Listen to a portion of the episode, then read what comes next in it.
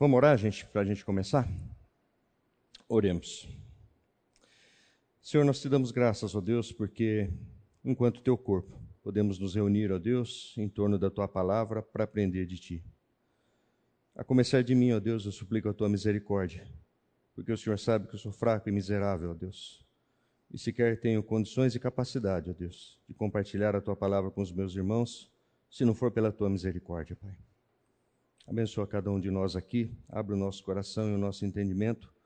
Obrigado pela tua palavra, ó Deus, que é sempre tão boa, perfeita, eficaz, ó Deus, para nos transformar, para nos lapidar. Obrigado, Pai, por esse tempo. Me orienta, ó Deus, nos usa para a tua honra e para a tua glória. Em nome de Jesus.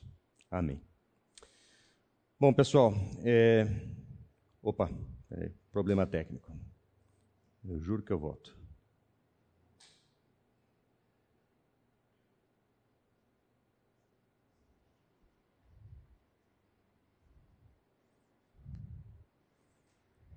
Ah, agora sim. O que, que aconteceu aí, Alonso?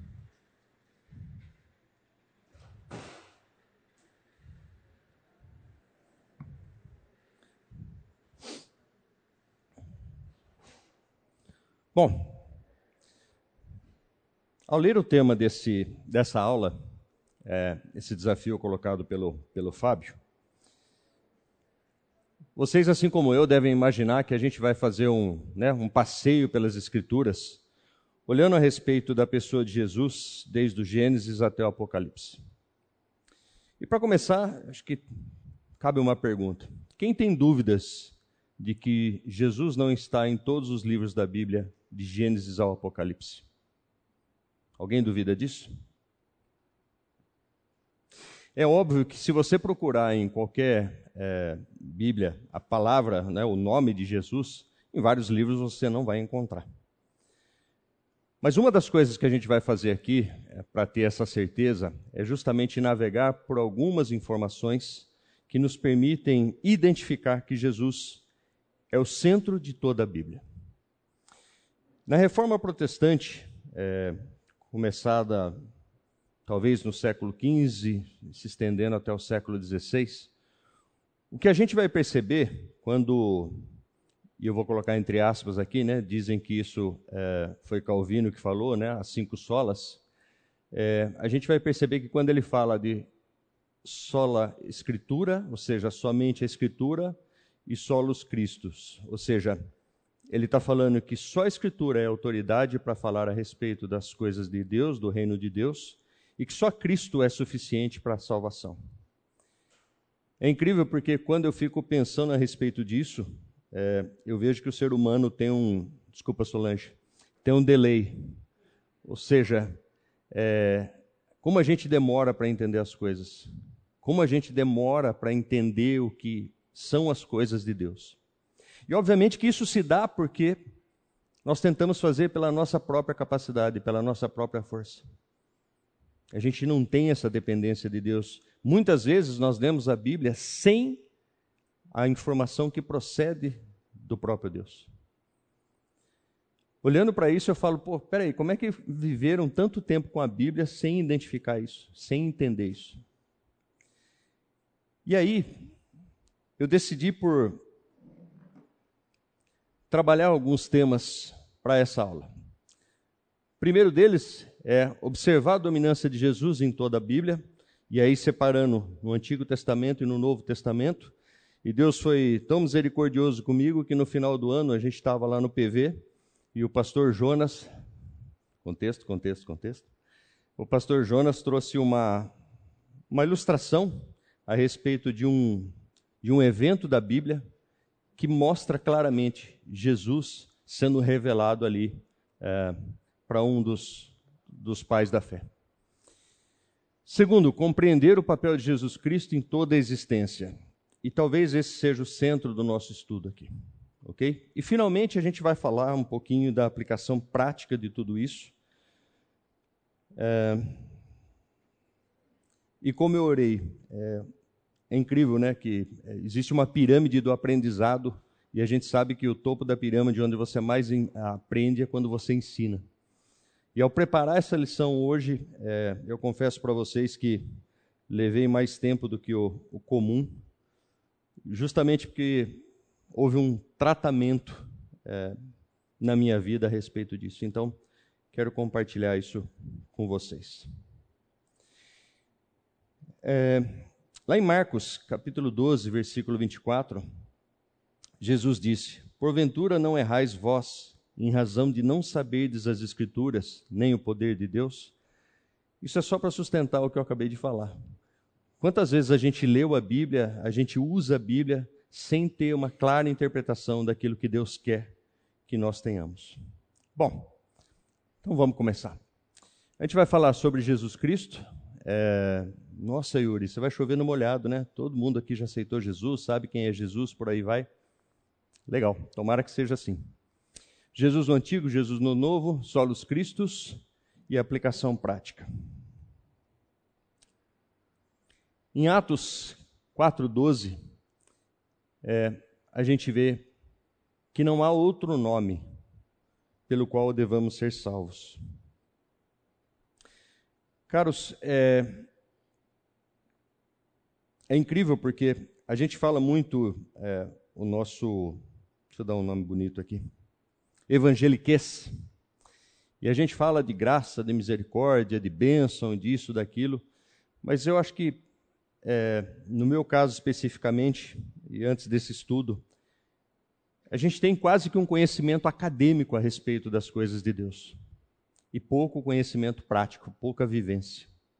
Quando eu digo isso, é, eu digo porque, a começar da salvação, parece que houve um evento na história onde Jesus Cristo foi levado à cruz, é, morreu, isso separa as eras, né? ou seja, antes de Cristo, depois de Cristo, e ele está lá e, segundo a nossa compreensão ou a nossa escolha, nós podemos ou não aceitá-lo. Né? Ou seja, é um evento que aconteceu. Participe dele ou não, vida que segue, tudo certinho. E quando a gente começa a entender quem é Jesus Cristo, o que Jesus Cristo fez na cruz, e a gente vai passar por tudo isso aqui, a gente começa a se dar conta de que aquilo não é um evento histórico. Não é simplesmente uma divisão dentro de um calendário. Quando a gente começa a entender a importância de Jesus, quem é Jesus de verdade, eu acho que o único sentimento que pode brotar de dentro da gente é talvez vergonha, né, pelo, pelo que somos, e vergonha pela forma como nós tratamos Jesus. Eu não quero provocar melancolia aqui, mas sim reflexão. Ok? Seguindo, sobre Jesus Cristo, quando perguntado quem dizem que eu sou, Pedro responde: Tu és o Cristo, filho do Deus vivo. E validando as minhas palavras logo no começo, de que sem a interpretação de Deus nós sequer sabemos quem Jesus é, o próprio Jesus fala: Muito bem, Pedro, mas não foi você que falou isso. Você não entendeu isso por conta própria. Não foi a sua capacidade intelectual que mostrou para você quem eu sou senão o meu próprio espírito. Navegando pela Bíblia, nós encontramos vários nomes que são dados a Jesus Cristo: a verdade, a vida, Pai da eternidade, Príncipe da paz, Redentor, Rei dos Reis. E eu fiz essa, essa, essa pequena, esse pequeno resumo para que todos nós eh, possamos identificar que Jesus está na Bíblia. Ou seja, todo o tempo se não diretamente com o nome dele, com algum nome dado a ele, com algum nome que reflete uma característica dele. Isso é pouco, tá? Isso não é exaustivo, não, ok? Isso é uma fração. Para entender Jesus e ele dentro da história, eu dividi a existência dele em três eventos, ok? O primeiro deles, Jesus é divino e eterno, ou seja, a pré-existência dele. Em Colossenses 1, capítulo 17, o apóstolo Paulo nos ensina que Jesus é antes de todas as coisas e nele tudo, tudo subsiste. Quem pode abrir, por favor? Colossenses 1, 17. E só para permear o nosso estudo aqui, a carta de Colossenses, ela é, diria, uh, o conteúdo mais explícito da importância de Jesus Cristo uh, na existência humana ou no universo. Ok? Quem achou, por favor? Colossenses 1,17.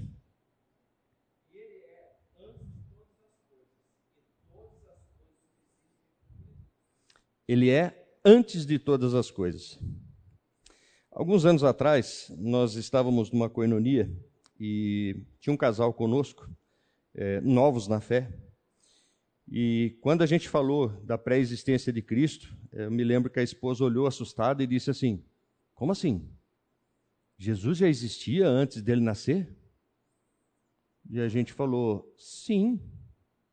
Não, mas como assim? Ele não passou a existir quando ele nasceu? E aí eu falei: É, ele encarnou na verdade. Que Jesus não tem início, não tem fim. Jesus é eterno, assim como o próprio Deus. E ali eu me dei conta de que muitas vezes as pessoas acham de novo que Jesus só existiu aqui, ou seja, que começou quando ele encarnou e e Paulo vem nos orientar dizendo que não, Jesus sempre existiu, ele é o próprio Deus. O primeiro livro da Bíblia, ou seja, lá em Gênesis, começando o nosso passeio aí, né? É, a Bíblia fala que no princípio a terra era sem forma e vazia e o Espírito de Deus se movia sobre a face das águas. Jesus é autoexistente, é eterno, ninguém o criou. De eternidade a eternidade ele sempre existiu. Jerônimo, grande patriarca da igreja, no século 4 e 5, escreveu que a ignorância das Escrituras é a ignorância de Cristo. Ou seja, se você não conhece Jesus, você não conhece a Bíblia, e o inverso também é verdadeiro. Como é que eu faço para conhecer a Cristo? Conhecendo as Escrituras. Ok? É... Salmo 2,7 diz: O Senhor me disse: Tu és meu filho, eu hoje te gerei. A ideia aqui é que na eternidade o filho foi gerado. Ou seja, Jesus, então, ele é divino e eterno na sua pré-existência. Ou seja, ele já existe desde sempre. Aqui, só para a gente detalhar cada uma dessas fases, né, a evidência. Então, João 1, do 1 ao 4, quem puder abrir, por favor. Gente, a gente vai navegar de, de, de Gênesis a Apocalipse, então, por favor. Bíblias nas mãos, quem puder. Existe uma, uma Bíblia, não sei quantos de vocês conhecem, que é uma Bíblia, não é essa, tá? Essa daqui é outra. Mas é, existe uma Bíblia chamada Bíblia em Ordem Cronológica. Quem que já viu essa obra? É, qual é a premissa dessa obra? E, e eu já vou fazer um alerta para vocês. A Bíblia em ordem cronológica, ela tem alguns problemas de datação. Pô, Yuri, mas peraí, você fala, depois você desanima. Não sei quantos de vocês sabem, mas é, o calendário judaico é muito diferente do nosso calendário, ok? Inclusive, a cada 19 anos ele tem um ajuste de data, então é muito difícil você fazer uma datação precisa, mesmo com os eventos bíblicos. Só que essa Bíblia é muito interessante porque os autores fizeram um trabalho espetacular. Basicamente, eles organizaram versículo a versículo, não estou brincando, versículo a versículo, começando por aquilo que eles entendem que é a pré-criação. Ou seja, falando a respeito da existência de Deus. E um dos primeiros versículos da Bíblia em ordem cronológica é exatamente João 1:1. Quem achou, por favor? No princípio era o verbo, e o verbo estava com Deus, e o verbo era Deus. Continua? Por favor, até o 4. Ele estava no princípio com Deus. Todas as coisas foram feitas por ele, e sem ele nada que foi feito se fez. A vida estava nele, e a vida era a luz dos homens. Bom, nós temos algumas revelações nesse trecho, né? Não somente a respeito da pré-existência de Deus, mas também que Jesus foi aquele que fez todas as coisas na criação. Né? Muitas vezes a gente lê, lê no, no Gênesis, né? haja luz. Né? Deus disse, certo? Agora, Deus poderia, obviamente, falar e existir, ele tem todo o poder para isso, mas o que a gente entende é, ligado a esse trecho de João, quando, quando Deus fala, Jesus é o. O que, que é haja? É um verbo. Quando Deus fala, Jesus executa. Quando Deus fala, Jesus executa. Tudo bem? Clara essa compreensão? E aí o que, que a gente vai ver é, ainda em João 1, 1 a 4? é, nele estava a vida e a vida era a luz do mundo. A gente vai ver isso um pouquinho para frente. João 8,58, não precisam abrir, tenho aqui. Disse-lhes Jesus: Em verdade, em verdade vos digo que antes que Abraão existisse, eu sou. Ou seja, aquilo que o povo judeu entendia como a origem, né, o, o começo da sua é, descendência, Jesus está dizendo que muito antes ele já era. João 17,5: E agora glorifica-me tu, ó Pai, junto de ti mesmo, com aquela glória, aquela glória, né? Primeira fase lá, que tinha contigo antes que o mundo existisse. Então, muito claro, muito óbvio, baseado nas Escrituras, que Jesus é um ser eterno, divino e existe desde que Deus existe. Ok? Segunda fase, ou seja, que a gente pode colocar sobre a vida de Cristo Humilhação. A existência humana temporal. Filipenses 2, 7 e 8, por favor.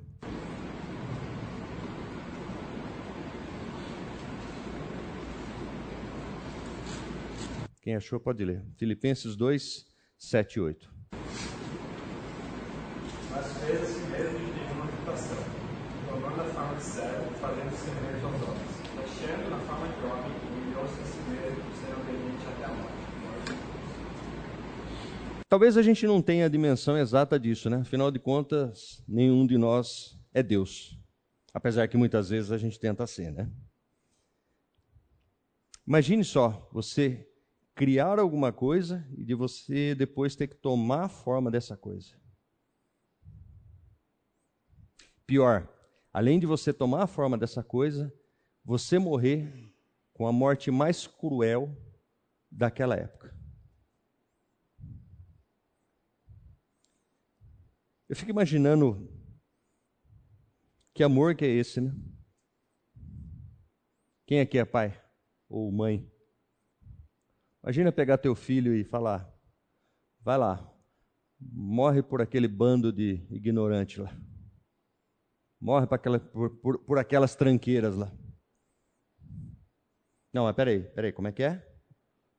Eu vou, vou me humilhar, eu vou ser abaixo, inclusive, dos anjos que me servem, Beleza? Vou descer lá, vou sofrer por esse povo que sequer me conhece, que sequer se esforça em me conhecer, e vou morrer da pior forma possível.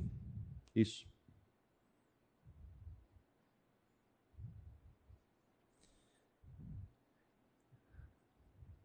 Eu acho que nós não temos conhecimento para entender o que é isso. Se a gente não tem conhecimento sequer para entender o que é o amor de Deus. Às vezes eu digo que o amor de mãe, e desculpem pais, eu também sou pai e, e tenho que reconhecer isso, é o amor que mais se aproxima do amor de Deus, humanamente falando. E por que, que eu falo isso? Você vê algumas coisas que não dá para entender, né? O cara matou 137 pessoas, está lá na penitenciária. Quem que é a única pessoa que vai visitar ele? É a mãe. Cadê o pai? E ainda assim, isso é amor extremamente imperfeito, extremamente distante daquilo que é o amor de Deus. Incompreensível. Gálatas 4, 4 e 5. Mas vindo a plenitude dos tempos, Deus enviou o seu filho, nascido de mulher, nascido sob a lei, para remir o que estavam debaixo da lei, a fim de recebermos a adoção de filhos. Aqui uma declaração, né? Jesus veio no tempo certo, no tempo apropriado, no tempo escolhido por Deus nasceu de uma mulher, ou seja, nasceu para ser humano. Por quê? Porque era necessário um outro ser humano para desfazer o que o primeiro ser humano tinha feito. Hebreus 2:9 Vemos, porém, coroado de glória e de honra aquele Jesus que fora feito um pouco menor do que os anjos, por causa da paixão da morte, para que, pela graça de Deus, provasse a morte por todos. De novo, que amor é esse? Bom, primeiro, pré-existência de Deus, ser divino e eterno. Segundo, existência temporal e humana, humilhação. Depois, exaltação, ou seja, a condição celestial de exaltação e glória, além da original. Filipenses 2, 9 e 11, por favor.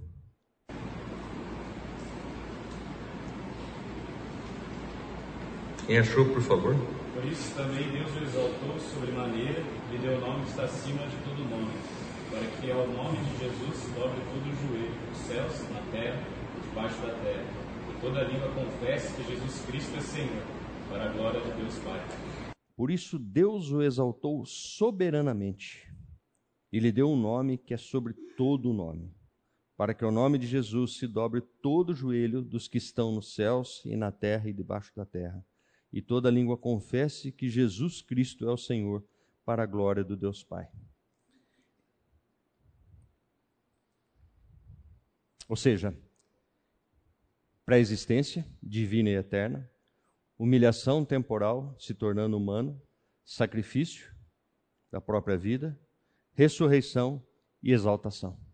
Essas são as três fases né, daquilo que é a existência de Cristo.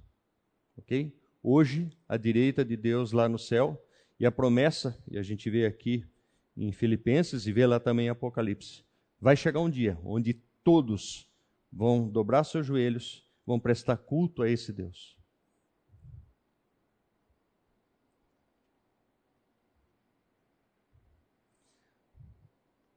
Domínio absoluto do PowerPoint, né? Jesus é tão tão importante na história humana e é o centro da história a ponto de dividir aquilo que é o nosso calendário.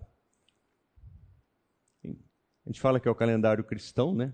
Mas muitos calendários além do cristão também dividem ou reconhecem a existência de Jesus. Jesus é o centro da história. Pelo menos grande proporção da raça humana continua dividindo a história em antes de Cristo e depois de Cristo, numa referência ao seu nascimento. No ano 2000, a população do mundo chegou a 6 bilhões, sabemos que agora estamos próximo dos 8 bilhões, enquanto o número estimado de cristãos era de 1,7 bilhões, ou cerca de 28%. Assim, quase um terço da raça humana professa segui-lo. Qual foi o objetivo de Cristo? Por que, que ele se humilhou? Para ajudar, vai. João 3,16. Porque Deus amou o mundo, o Pai amou o mundo. E quando ele fala mundo aqui, não é. Né? Mundo somos nós, seres humanos caídos. Que deu seu filho unigênito, ou seja, que deu seu único filho para morrer naquela cruz para nos salvar. Segundo Lucas 19:10, porque o filho do homem veio buscar e salvar o que se havia perdido. Porque há um só Deus e um só mediador entre Deus e os homens, Jesus Cristo, homem.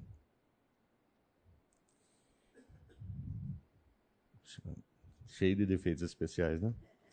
né?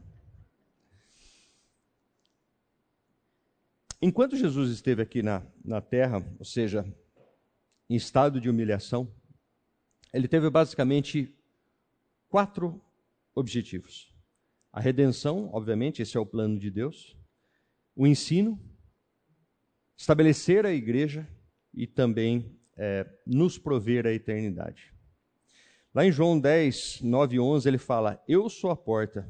Se alguém entrar por mim, salvar-se-á e entrará e sairá e achará pastagens. O ladrão não vem senão a roubar, a matar e a destruir. Eu vim para que tenham vida e a tenham com abundância. Eu sou o bom pastor. O bom pastor dá a sua vida pelas ovelhas. A respeito do ensino, existem dois textos aqui que eu separei. Mateus 5:2. E abrindo a sua boca os ensinava dizendo: E desceu a Cafarnaum, cidade da Galileia, e os ensinava aos sábados.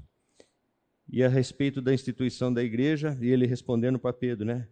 Pois também eu te digo que tu és Pedro, e sobre esta pedra, ele, Jesus, né? Lógico, edificarei a minha igreja, e as portas do inferno não prevalecerão contra ela. Notem, a missão de Deus era muito objetiva, muito clara, muito precisa. O mundo estava perdido, e não vamos entrar no mérito, mas ele sabia que isso ia acontecer, e ele já tinha providenciado desde a eternidade alguém que pudesse resgatar o ser humano. Quando a gente vai lá para o Apocalipse, nossa, aí eu alterando a ordem das coisas, né? Quando a gente vai lá para o Apocalipse, a gente nota João né, assistindo todo aquele teatro cósmico, né? ou seja, Teatro não no sentido de que estão mais, mais como, desculpa, aquele filme, né? Ou seja, a respeito das coisas que vão acontecer. E uma coisa que me chama muita atenção é quando Deus pega o rolo, né? Com sete selos e fala: quem é digno de abrir esse rolo?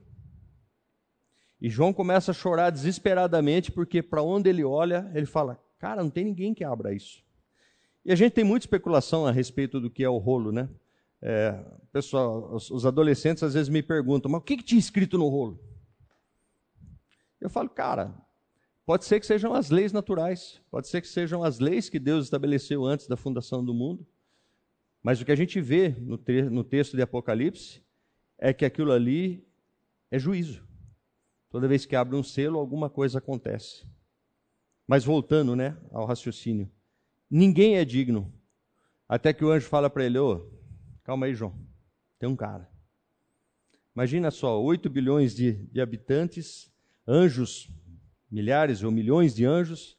Ninguém, ninguém é capaz de abrir o rolo. Só uma pessoa.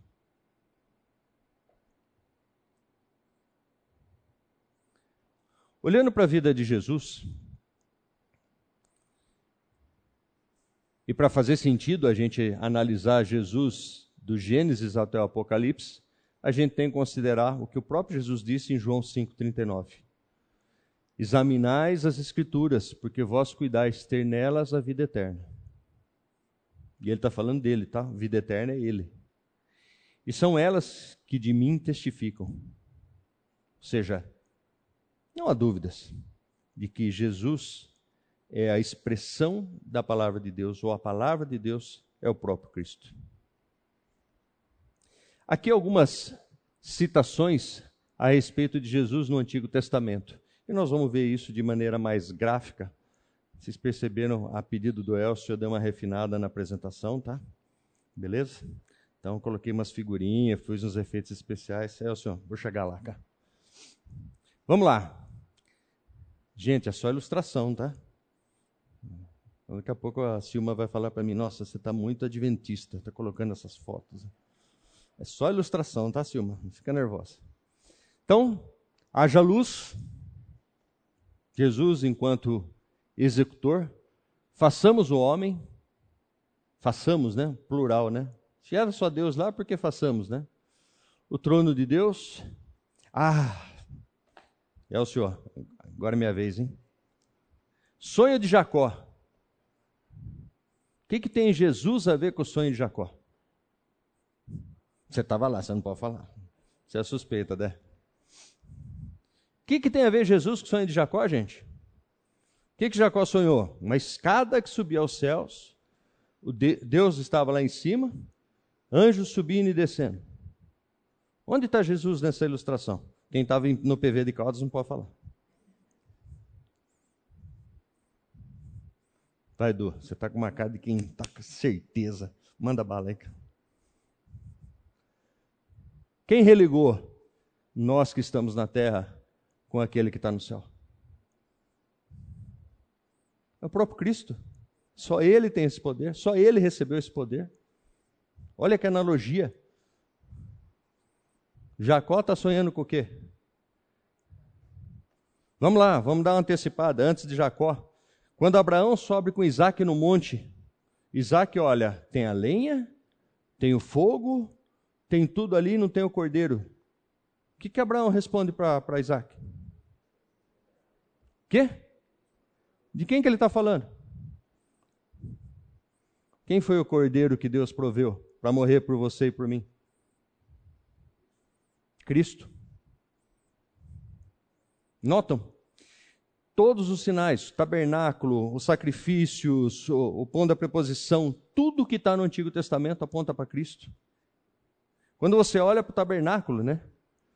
A menorá, bode expiatório, o próprio tabernáculo, pães da, da, da preposição, quando você olha a água saindo da rocha, rios de água fluirão de mim. Quando você olha para o sacrifício, olha lá, que lá faz de conta que é Abraão e Isaac, tá? Tudo aponta para Cristo.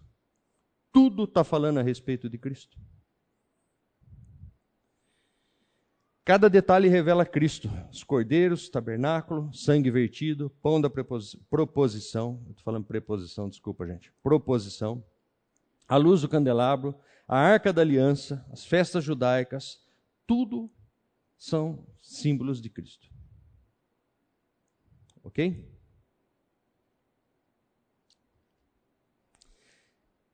Como eu falei lá, a carta de Paulo aos Colossenses, ou aos cristãos de Colossos, ela é um tratado a respeito da centralidade de Cristo na história. Versículo 3, final do versículo, desculpa, capítulo 3, versículo 11, o final do capítulo do, do versículo 11 fala: Cristo é tudo em todos. Ou seja, Paulo está falando o quê? Gente, Cristo é tudo, beleza? Essa é a razão. Ele é o centro de tudo. Ele é o centro da existência. Ele é o centro do sacrifício. Ele é o centro da vontade de Deus. Ele é o centro da nossa salvação. Depois eu falo o resto. Deus preparou o mundo para o advento de Cristo. Vindo, porém, a plenitude do tempo, Deus enviou seu filho, Gálatas 4:4, a gente já leu. O Pai enviou seu filho no momento exato, no tempo certo, para ser o centro da mensagem redentora descrita no Novo Testamento. Se pudéssemos resumir a mensagem do Novo Testamento em um único versículo, ele seria Efésios 1:10, de fazer convergir nele, Cristo, na dispensação da plenitude dos tempos, todas as coisas, tanto as do céu como as da terra. O conteúdo sobre encarnação, ministério, morte, ressurreição e ascensão de Cristo é extenso e será explorado. Oh, desculpa, é extenso.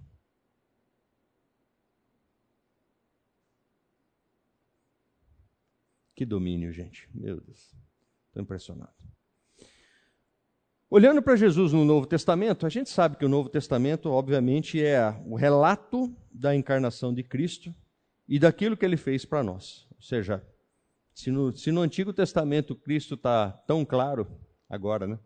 Se Cristo está tão claro, no Novo Testamento é impossível negar que ele é o centro e que ele está sendo declarado ali. O Novo Testamento é inaugurado pelo Evangelho, segundo Mateus, e imediatamente já nos deparamos com o nascimento do Filho de Deus, aquele que havia de vir. Jesus é o centro de todos os evangelistas, né? Mateus, Marcos, Lucas e João, que se dedicam em nos descrever sua vida e ministério até sua morte e ressurreição. O livro de Atos descreve o surgimento da igreja, o derramar do Espírito sobre ela, as viagens missionárias do apóstolo Paulo, que, se dedicou, que dedicou sua vida para pregar Jesus aos judeus e aos gentios. Bom, olhando para o Novo Testamento, a gente vê ali o nascimento de Cristo. Gente, é só ilustração, tá? Os milagres de Cristo. O que mais a gente vê ali? Os milagres, finalmente, sua morte, ou seja, seu sacrifício. E muita gente pergunta, né? Quem matou Jesus? Não, não vou entrar nessa, brincadeira. É, Jesus se deu em sacrifício por nós. E a explicação é: todo homem nasce decaído e está condenado à morte eterna. Por essa razão, Deus enviou o seu Filho a fim de morrer e ressuscitar, para nele acontecer a redenção. É fato, e deve ser o foco de todos, que o homem necessita de redenção. Ninguém pode conquistar a salvação por si só. Ela só é possível por meio de Jesus Cristo. O que precisa ser esclarecido é que Cristo sempre participou da salvação em todas as épocas. Cada período da história do povo de Deus deve ser examinado dentro dos limites do movimento da redenção. Os adolescentes às vezes me perguntam: tá, mas e quem nasceu antes de Jesus? Como é que foi salvo? Como é que foi salvo? Ah? Pela fé. E nós? Pela fé. Se a Bíblia fala que Jesus veio no tempo apropriado, nós cremos em algo que a gente não viu e que aconteceu antes. Eles criam em algo que viria a acontecer. Quando da transfiguração, é, eu gosto muito dessa, dessa, dessa ilustração, é, Pedro olha e vê quem na transfiguração? Hã? Quem? Ele olha e depois ele pergunta para Jesus: não, não querem que eu faça uma, uma, uma tenda para vocês? Quem que está ali com Jesus? Quem? Moisés e E Elias? Elias nós já temos um problema, né? Porque o cara não morreu, né? E Moisés? Moisés morreu, a gente sabe, lá no Monte Nebo. Judas fala que teve uma disputa pelo corpo dele, mas a Bíblia fala que, Jesus, que Deus o sepultou em algum lugar. O que, Moisés pediu para Deus quando estava lá em cima do monte? Deixa eu ver a tua glória. O que, que Deus fala para ele? Ah, querido, só tem um problema, né? Se você me ver, já era. Por que, que eu estou falando isso? Quando Moisés está ali naquele momento vendo Jesus, o que, que ele está vendo? O que, que Jesus é? A glória de Deus. Ou seja, tá bom, Moisés, dá um tempinho aí que eu vou te mostrar a minha glória.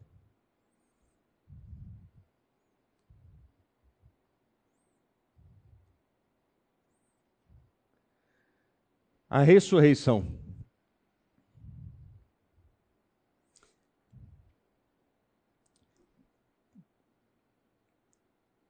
Quando Jesus se dá em sacrifício, eu fico imaginando o que passou pela cabeça dos discípulos, né?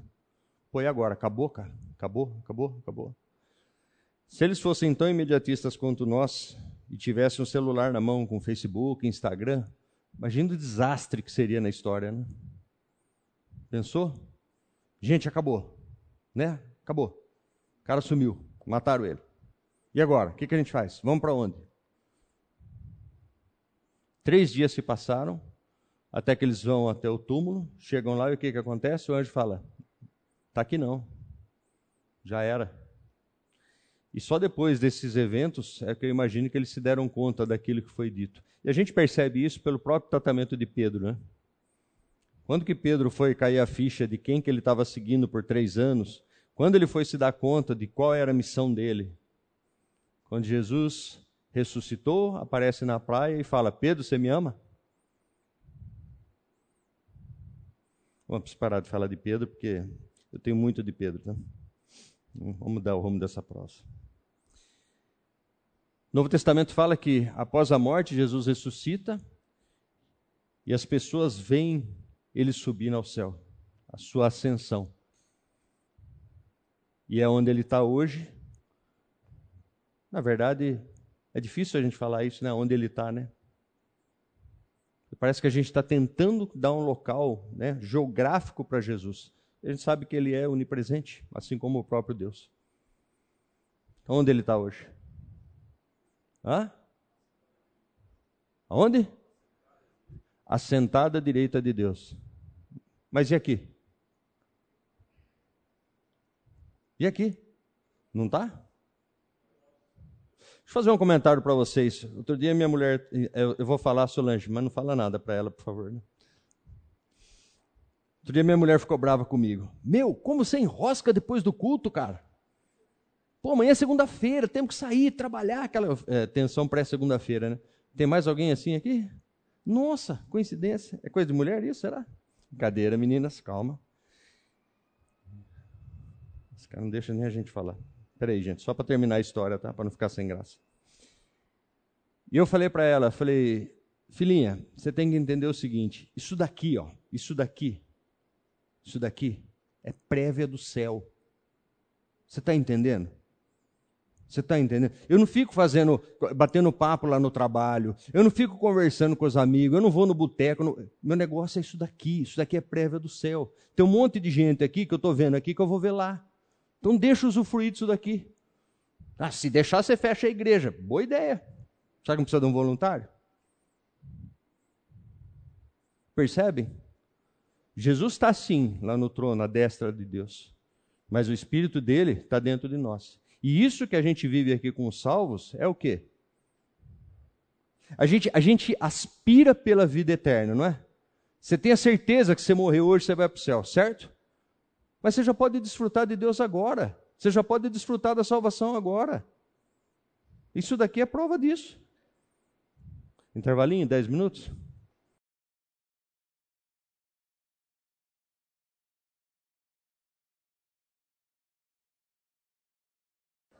Ainda olhando para o Novo Testamento, só para a gente chegar até a, a conclusão. Depois da morte e ressurreição de Cristo, a Bíblia deixa claro que ele voltará. Vai nos arrebatar, enquanto igreja, mas virá também como juiz. Ou seja, lembra dos rolos, ou do rolo, com sete selos? Ele voltará não mais como Salvador, mas para julgar toda a humanidade. Bom,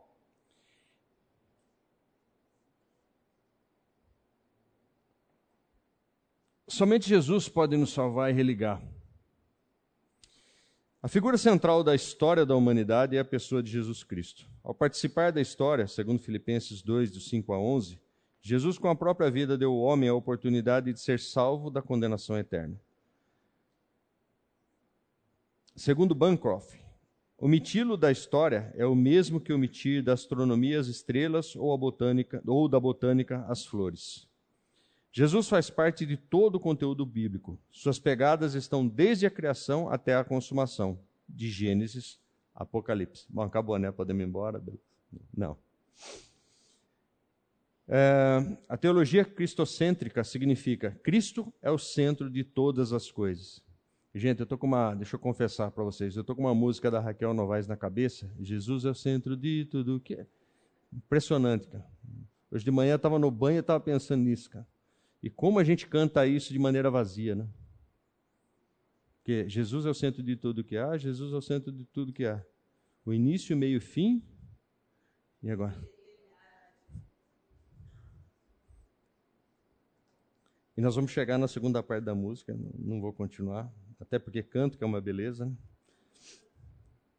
Bom, compreendida a centralidade de Jesus em tudo, agora podemos compreender Colossenses 3,11.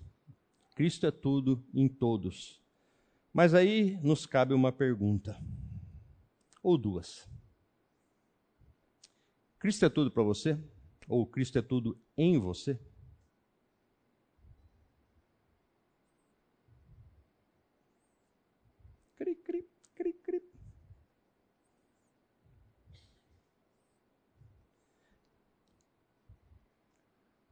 Quando a gente olha para esses dois versículos, e óbvio que o de Marcos está se referindo ao Deuteronômio, e o próprio Jesus está respondendo ele para o mestre da lei, a gente nota que Jesus incluiu no versículo, lá em Marcos, de todo o teu entendimento.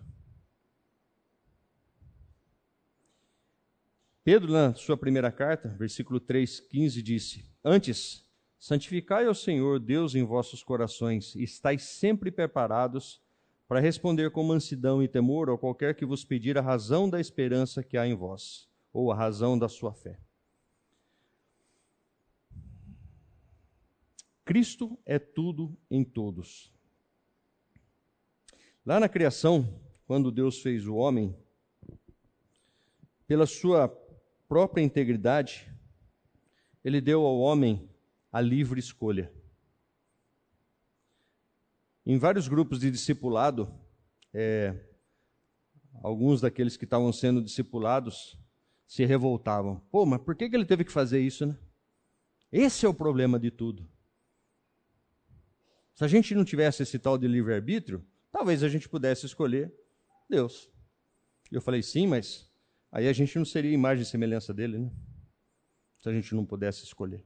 Sim, mas se a gente não pudesse escolher, a gente não teria escolhido o que é ruim. É, tostines, né? Animais porque é fresquinho, ou desculpa, a galinha e o ovo também.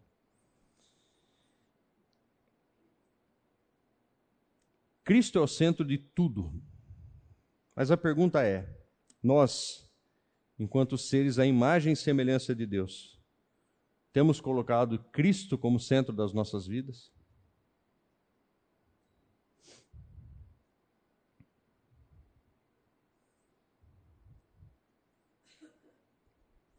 Será mesmo que Ele é o centro?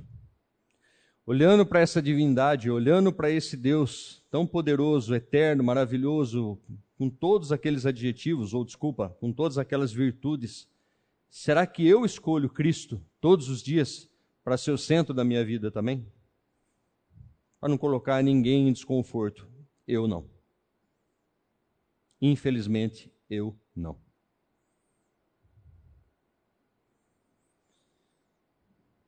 Um dia alguém me perguntou: o que, que, você acha que é o maior incômodo que você tem hoje? E eu falei: a, preocupação.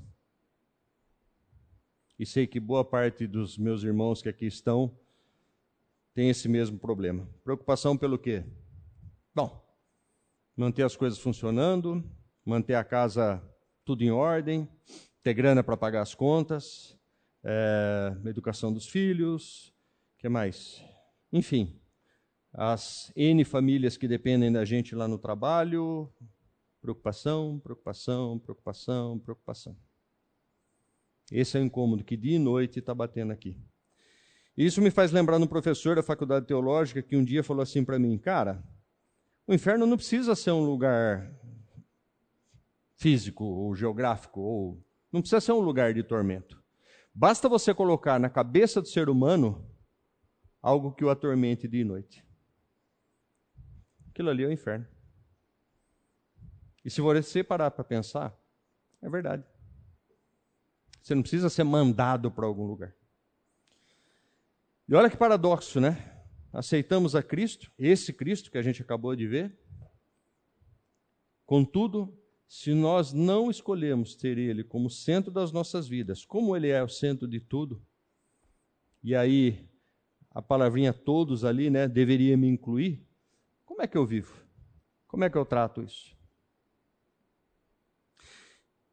Compartilhando com vocês, há alguns anos atrás, um casal amigo nosso é, perguntou: onde sua filha estuda? Eu falei: ah, na escola X. Mas por que ela estuda lá? Porque é uma escola cristã. Nossa, mas o ensino lá é muito fraco. Eu falei: e? Não, você precisa colocar ela numa escola que empurre ela para ser uma boa profissional. Eu falei, mas esse não é o meu objetivo. Não? Eu falei, não. Por que não? Eu falei, porque o meu objetivo é fazê-la uma serva de Deus. Então, na minha cabeça, e desculpem a minha ignorância, quanto mais tempo ela estiver em contato com a palavra, ou no ambiente onde a palavra é, melhor. Ela vai ter tempo para estudar, para aprender todas as outras ciências ou todos os outros temas acadêmicos. Nossa, cara, não tinha pensado nisso. Falei, então. A minha função enquanto pai, olhando para aquilo que a palavra me ensina, é fazer da minha filha uma serva do Senhor. Esse é o meu objetivo principal. Todo o conhecimento acadêmico depois, ela vai adquirir. Até porque, se eu fizer dela uma boa serva do Senhor, ela vai ser boa em tudo. Por quê? Cristo sendo o centro da vida dela, ela vai fazer as coisas para quem? Para Cristo, para Ele. Alguém faz alguma coisa meia boca para Cristo? Infelizmente, sim. Antes que você responda não, sim. A gente faz meia boca para Cristo também, infelizmente. Por quê? Porque a gente não colocou a importância devida em Cristo e porque a gente não criou, desculpem, estou falando no meu caso, não se ofendam com isso, a gente não criou vergonha na cara para entender quem é Deus e que nós somos nada diante dele. Nada. Outro dia um pai ficou bravo comigo porque eu estava dando aula para os adolescentes e falei que nós, sem Cristo, somos lixo.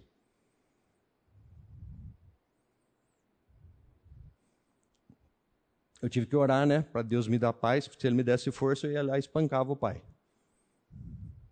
Fala para mim o que, que nós somos sem Cristo.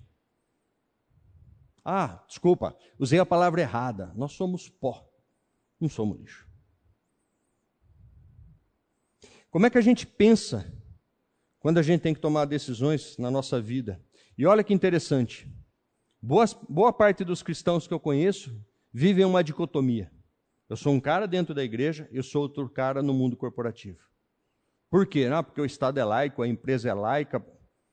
Ô criatura, você está servindo quem? Hã? Você está servindo quem? Se é Cristo, desculpa, você não pode ter essa dicotomia. Você é quem você é. Beleza? E espero que esse prevaleça. Olha que interessante, quando a gente olha lá no Velho Testamento, e eu gosto muito dessa história, estou abusando dos defeitos especiais, hein, Elcio? Então, espetáculo. Não é? Quando a gente olha para o livro de Daniel e vemos a vida desses três camaradas, Sadraque, Mesaque e Abdinego, olha que interessante.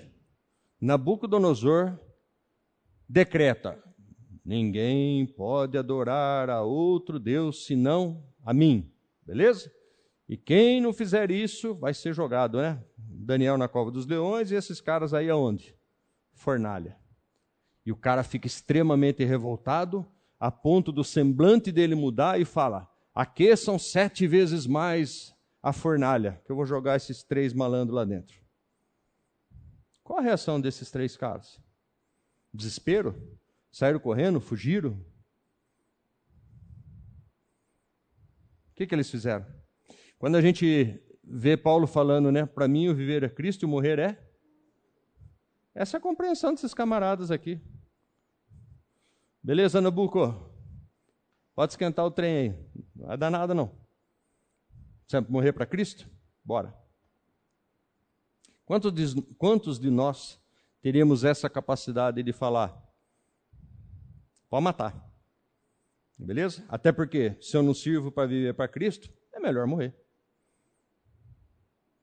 Olha que interessante. Aqueça sete vezes mais, ou seja, obviamente isso não foi de graça, né? Por quê? Porque fogo, fogo é fogo, né? Fogo mais quente queima mais, é isso? Não, era para impressioná-los. Era para quê? Desanimá-los, colocá-los com medo, a ponto de falar o quê? Tá bom, Nabucco. Beleza, vamos lá, vamos. Beleza? O que, que, precisa? Ajoelhar? E o que, que aconteceu? Todo mundo sabe o fim da história, né? Oh, peraí, joguei três caras lá, tem quatro? Hã? Saiu a ponto de não cheirar queimado.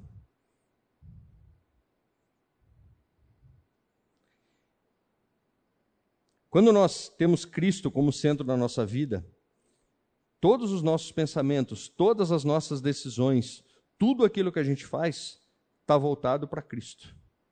Paulo fala: sigo olhando para o alto.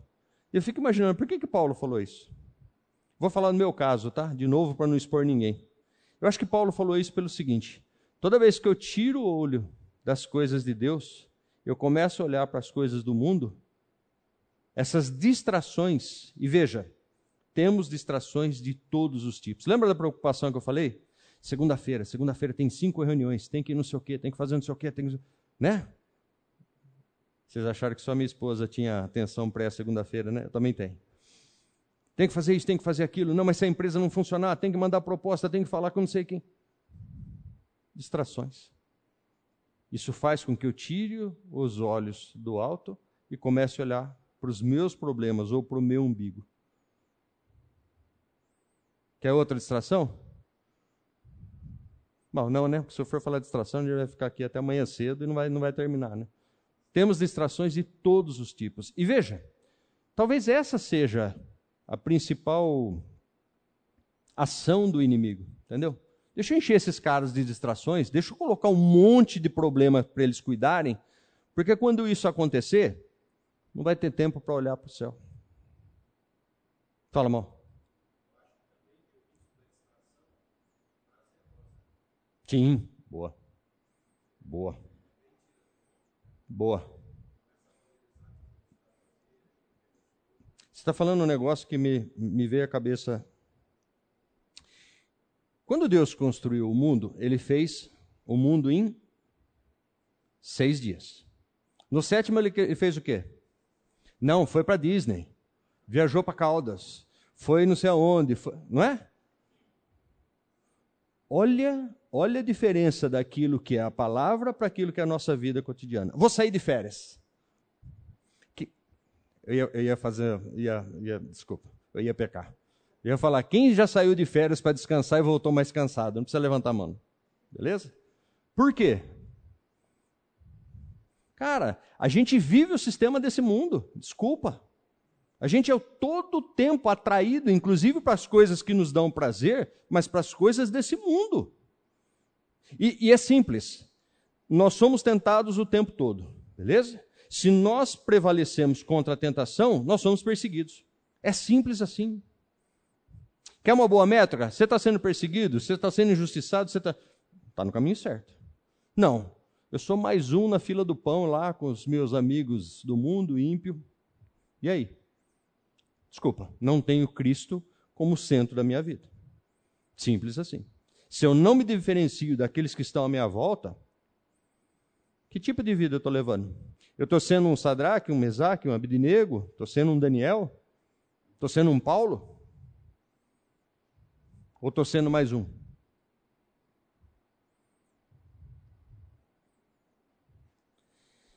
A primeira coisa que precisamos aprender disso, disso, é não dividir a mente, como se houvesse uma mentalidade para a igreja e outra para fora da igreja. Lembra que eu falei da dicotomia? E veja que eu não estou falando de coração, não estou falando de sentimento. Isso é racional. Um dia eu estava assistindo a aula do Elcio, logo que eu conheci ele, ele falou um negócio. Ele falou, gente, eu não sou educado assim, eu não sou... E, e eu falo que o Elcio, ele é, um, ele é uma versão refinada minha, beleza? Por quê? Porque ele estudou mais que eu, ele vivia em Campinas, eu vivia lá no meio do mato tal. Então o Elcio é polido, ele é. Você vê que ele vai falar com você, ele tem cuidado tal. E eu sou um ogro. É bem, bem claro, entendeu? Quem me conhece sabe. E ele falou uma coisa muito interessante. Ele falou: não pensem que eu sou assim. Eu tenho que fazer esforço para isso. Eu tenho que ficar me policiando para isso. Beleza? E não é diferente com a palavra de Deus. Se você não se policiar para ler a Bíblia todo dia, para orar quando tem que orar, orar quando tem que orar também é ridículo, né? Você tem que orar sempre, né? Para agradecer quando tem que agradecer, ou para manter sua comunhão com Deus, desculpa, não vai acontecer. Então, quando a gente olha para esse versículo aqui, eu descobri que esse efeito especial está me atrapalhando, porque eu tenho que gerar uma pausa aqui. Preciso melhorar isso. Quando a gente entende que Jesus colocou todo o teu entendimento, o que, que ele está falando? Ah, não, eu tenho que ir lá na igreja e sentir alguma coisa. Racional, filho. Pedro vai falar para você qual é a razão da sua fé. Você tem que pensar nisso. Você tem que colocar sua cabeça para trabalhar nisso. Você tem que se. Cara, é, é, é esforço. É esforço. Eu tenho que me condicionar a isso.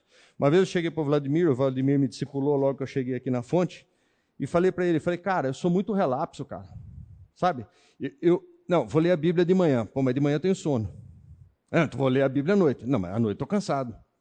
Não, então vou ler no meio do dia. No meio do dia não dá, porque está cheio de reunião, está cheio de... E ele falou, Yuri, você não vai achar o horário nenhum, cara. Você esperar, você... não, o horário ideal. Não tem horário ideal, velho. Você tem que fazer esforço, você tem que ler mesmo com sono. Até que uma hora você não vai mais ter sono. Se você não fizer isso, desculpa, não tem disciplina. Beleza? E se você não fizer isso, não tem santificação. E olha que interessante, aceitei a Cristo e pronto. Tobala. Tá não, filho. Lembra da história? Dá fruto. Dá fruto. Que fruto que você está dando?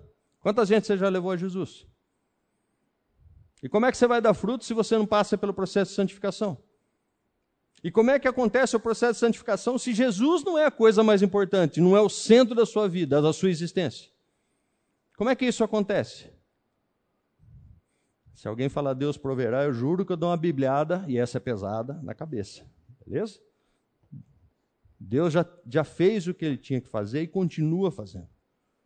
O problema é o seguinte: a nossa livre escolha está colocando Cristo como centro da nossa vida ou não? Ele é o centro do universo. Está mais do que provado. Ele é o centro da Bíblia. Está mais do que provado. Ele é o único caminho que liga a gente a Deus. Só que se você não colocar ele como centro da sua vida,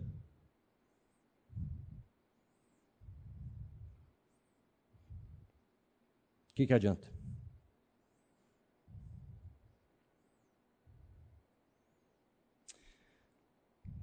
A divisão de mentalidade não é se algo é igreja, ou seja, e aqui igreja gospel.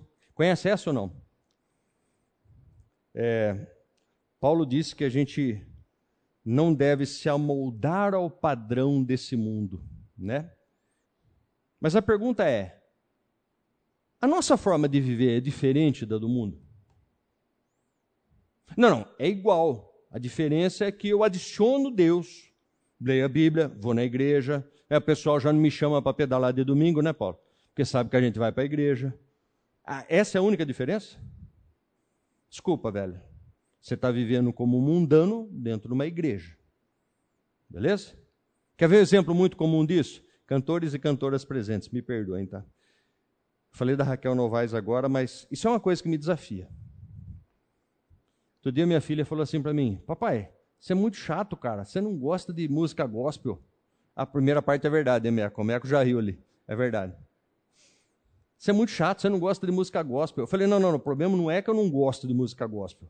Beleza? O problema é quando a música começa com um pronome, beleza? Pessoal, né? Eu. Eu, eu, eu, eu. Eu falo, mas isso aí é louvor a Deus? Eu? Você está falando de você? Desculpa, louvor a Deus é para Deus, tem que falar de Deus, tem que olhar para Deus, tem que. E aí, de novo, a pergunta é: quem que é o centro da sua vida? Sou eu? Quem que está em primeiro lugar nas suas decisões? Quem você consulta quando você vai tomar a decisão? Sabe aquela história? Não, não, Deus, obrigado, o Senhor já me abençoou, mas deixa que daqui eu toco. Você toca o que, criatura?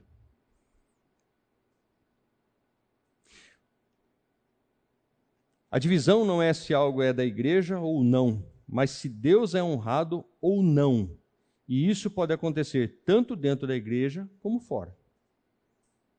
Quem que você está honrando?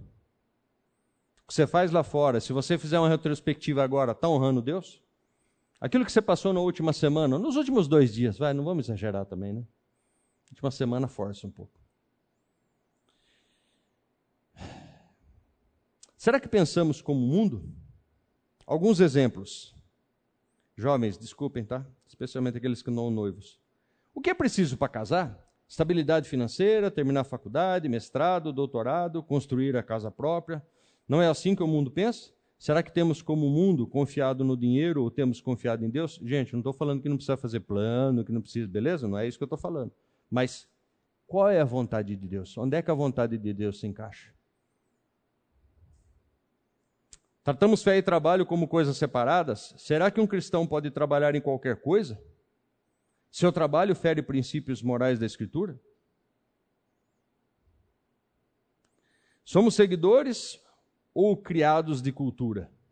Será que estamos copiando as coisas do mundo e adicionando o termo gospel depois?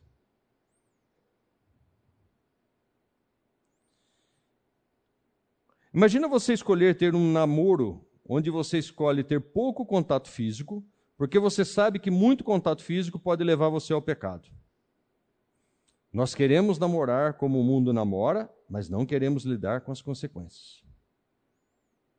Imagina você optar por um emprego que paga menos, porque você pode passar mais tempo com sua família e sua igreja. Eu não sei quantos de vocês têm a experiência de trabalhar no mundo corporativo. Pode falar, né, Edu? Boa. Como é que funciona o mundo corporativo?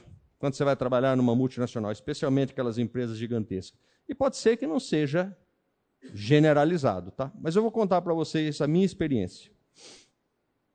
Você chega lá, antes de você trabalhar, os caras já te dão uma grana. Você até assusta, você fala, é raro, né? Não, não, não, isso aqui é para você comprar roupa. Roupa? Roupa. Por quê? Não, gravatinha, não, paletó. Tá. Legal. Aí você começa a trabalhar. Aí o cara te dá carro, o cara te dá celular, notebook, te dá, que mais? cartão de combustível, te dá tudo mais. Beleza? Só tem um detalhe.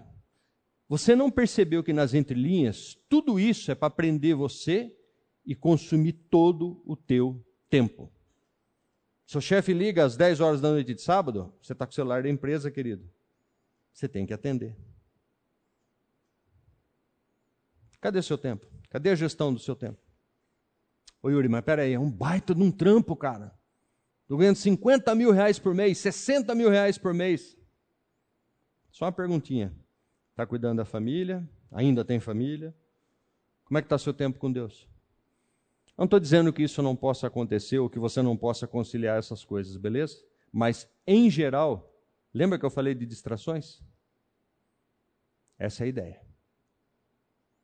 Não são poucos os exemplos, e eu posso falar por conhecimento de causa, de amigos cristãos, que eram da mesma igreja que eu lá em São Paulo, e que se separaram de suas esposas, porque começaram a interpretar que a família ou a esposa era uma distração para a carreira. Não estou brincando. Eu vi diácono fazer isso. Você está me atrapalhando. Eu tenho uma carreira pela frente. Meu chefe disse que eu vou não sei o quê. Meu chefe falou não sei o quê. Você fala, criatura, o que, que você está fazendo? E o cara simplesmente larga a esposa e filha da linha, cuidar da carreira. Preciso falar como é que esse cara está hoje ou não? A última vez que eu falei com ele, ele falou assim: se eu tivesse sabedoria. Eu falei para ele: questão acho que não é sabedoria, cara. A questão é: quem é Jesus para você? Que posição Jesus ocupa na sua vida? Ele é o centro da sua vida? É para ele que você vive? Para ele que você serve? Nós falamos repetidamente, né? Fomos criados para louvor e glória de Deus. É isso que você está fazendo? Você fez isso hoje? Ontem? Imagina você, você jovem, ah, para os jovens agora, tá? Optar por não voltar tarde ao sábado, porque depois é domingo e tem escola dominical. Tem que acordar cedo, né? Não, mas sábado, vamos embora, vamos para balada. Chegar às 5 horas da manhã. Aí chega aqui na igreja de que jeito? Fernando falando e você babando. Fernando falando e você babando. Imagina você deixar de assistir. Hum. Ima... Vou falar. Imagina você deixar de assistir o jogo do seu time no domingo. E olha que interessante, né? Jogo normalmente de domingo, né? Na hora da igreja, né? Imagina você deixar de assistir o jogo do seu time no domingo para praticar atos de misericórdia. O dia do Senhor para Jesus era o dia que ele agia de forma redentiva, ou seja, Que tipo de pensamento e atitude tem dominado você? Saiba também que o mundo não irá aceitar se você decidir seguir a Cristo. O mundo primeiro impõe seu estilo de vida e espera que você se amolde a ele, beleza? Se você resistir, ele vai tentar te persuadir. E se mesmo assim você resistir, ele vai te perseguir.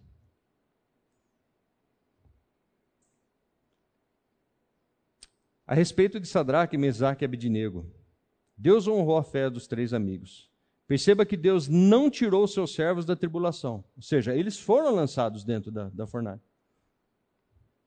Livra-nos do mal, né? A gente acha que não, não vai, não vai acontecer. Não, não, não. Foram lançados, beleza?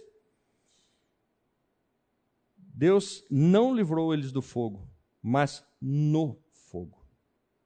Deus mostrou que estava com aqueles que creem nele, ou que está com aqueles que creem nele.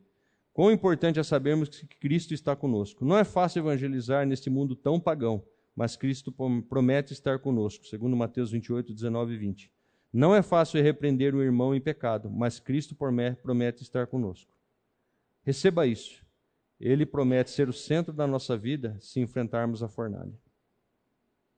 Irmãos, para a gente terminar aqui. Eu falei no começo e repito. Essa é uma exortação para mim. De novo, pelas preocupações, pelas distrações, pela forma de viver. Essa é uma repreensão para mim, porque, de novo, eu reconheço que tenho todo tipo, todo tipo de desculpa ou justificativa que qualquer um de vocês certamente aceitaria de bom grado para explicar a minha displicência e até a minha falta de interesse pelas coisas de Deus. A questão é: qual é o centro da sua vida? Qual é o centro da minha vida? Vamos orar? Senhor, nós louvamos o teu nome, ó Deus, em especial diante dos meus irmãos, ó Deus. Eu te peço perdão, porque sei, ó Deus, que tenho sido displicente com as tuas coisas, ó Pai porque reconheço, a Deus, a minha fraqueza, a minha miséria, porque reconheço, a Deus, que diante de tantas distrações desse mundo, ó Pai, tenho deixado as coisas do Teu reino, ó Deus, de lado ou em segundo plano.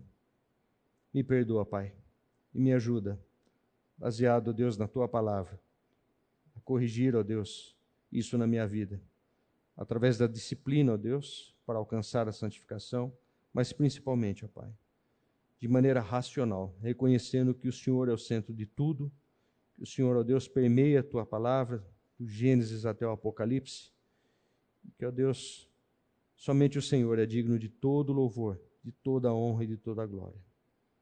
Eu louvo o teu nome, ó Deus, pelos meus irmãos aqui. E peço que da mesma forma, Senhor, o Senhor os exorte, o Senhor os motive, o Senhor os desafie, ó Pai, a viver uma vida que glorifique o teu, o teu nome, que exalte o teu nome, Pai. Abençoa-nos, Pai, porque somos fracos, dependentes do Senhor. Sem ti nada somos, ó Pai. E olhando para a tua grandeza, ó Deus, eu me envergonho, ó Deus, da minha miséria, da minha pequenez, ó Pai. Obrigado por tudo, Pai. No nome de Jesus é que nós oramos. Amém.